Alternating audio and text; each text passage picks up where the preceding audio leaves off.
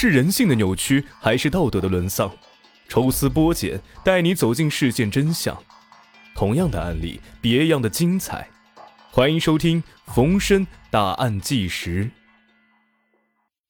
欢迎收听今天的大案纪实。今天给各位带来一例广东夺命司机张有天，奸杀乘客，连孕妇都不放过，三任老婆害死俩。鲁迅曾经说过，我向来不忌惮以最坏的恶意来推测中国人的，然而我还不料，也不信，竟会凶残到这地步。有的人做出恶事，真的是超出了想象。世上唯有两个东西不可直视，一个是太阳，另一个就是人心。广东夺命司机张有天就将人心之恶发挥到了极致。他曾拐卖过熟人的孩子，还曾在两年时间内丧心病狂地杀害十人，其中九人是女人，受害者既有孕妇又有精神患者。更加让人不寒而栗的是，张有天有过三任妻子，其中两任就是被他害死的。张有天的疯狂举动不仅让受害者的家庭破裂，也亲手毁灭了自己的家庭。张有天。出生于一九六八年，广东河源市东源县兰口镇培群村人，父母都是老实巴交的农民，家中一共有六个孩子，张有天排行老二。小学三年级的时候，张有天患上了脑膜炎，虽然侥幸保住了命，但其病愈之后性情大变，开始变得孤僻暴力。自那之后啊，张有天就再也不愿意去上学。干脆辍学，在家里面不愿见人。就这样，张有天一直在家待到十六岁，才出门去东莞打工。一九八八年，二十岁的张有天从东莞领回来一个大肚子姑娘，这个人就是张有天的第一任老婆，是个湖南姑娘。两人在老家结婚后，生下了一个男孩。由于家里面太穷，妻子对此颇多怨言。然而张有天性格暴戾。一言不合就大吵大闹，这让妻子对其彻底失望。最终在一次争吵后，妻子带着孩子走了，自此音信全无。张有天认为，妻子的离去让他在村子里面丢了人。自那之后，他变得更加的孤僻，开始自暴自弃，过起了游手好闲的生活。可是混日子也要花钱啊，父母也没有能力让他啃老，在生活的压力下。张有天不是积极进取，反而是走上了歪路。一九九零年，张有天将父亲的朋友的孙子拐卖到了外地，得到了一笔钱。可是他还没有来得及享受，就被抓捕归案。最终，张有天被判处有期徒刑八年。一九九六年，张有天被减刑两年，提前出狱。那个时候他已经二十八岁了。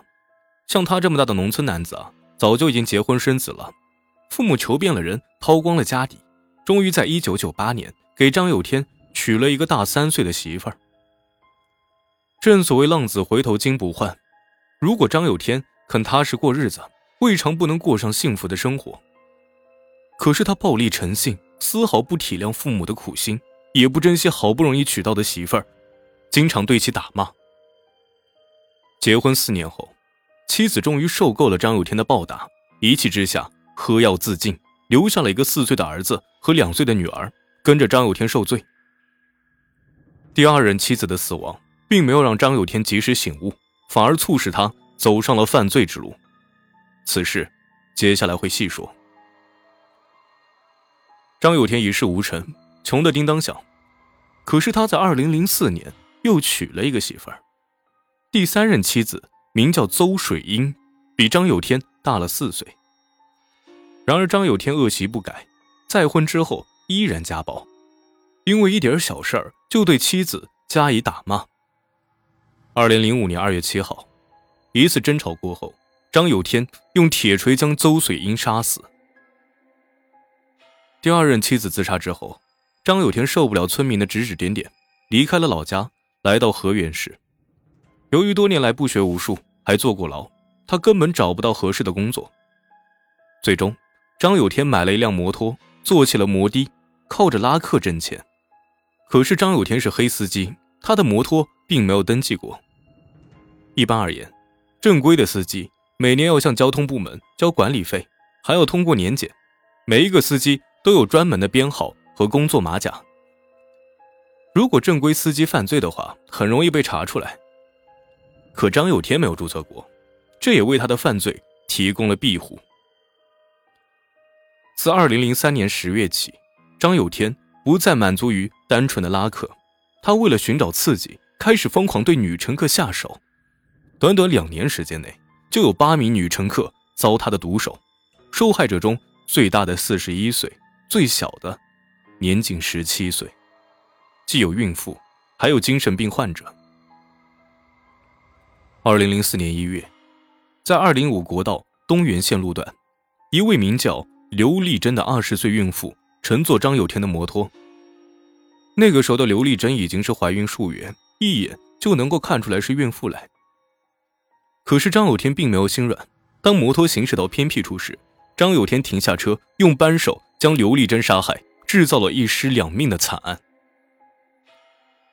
张有天杀害孕妇，只是为了抢一点钱，何其残忍！二零零五年十月，张有天在长塘路新世界大酒店门前，看到了一位颇有姿色的女子在等车。张有天上前询问之后，发现这名女子患有精神病，顿时兴起邪念，将女子哄骗上车。最终，张有天在偏僻处用石头将其杀害，搜刮完钱财之后。又对受害者的尸体进行了侵犯。短短两年的时间，张有天靠着搭客残害了八名女乘客，既为了抢夺钱财，有时还侵犯尸体，可谓是丧心病狂。也正是在此期间，他锤杀了第三任妻子邹水英。那时候，河源流传着夺命司机的传言，以至于摩的的生意都变得惨淡。如果张有天继续借着摩的的掩护作案，可能会有更多的女性遇害。但他在杀了一名男子过后，终于被捕归案。最后一个受害者名叫张月华，他和张有天住在一栋楼里面，两个人都是租客。张月华住在三楼，张有天住在一楼。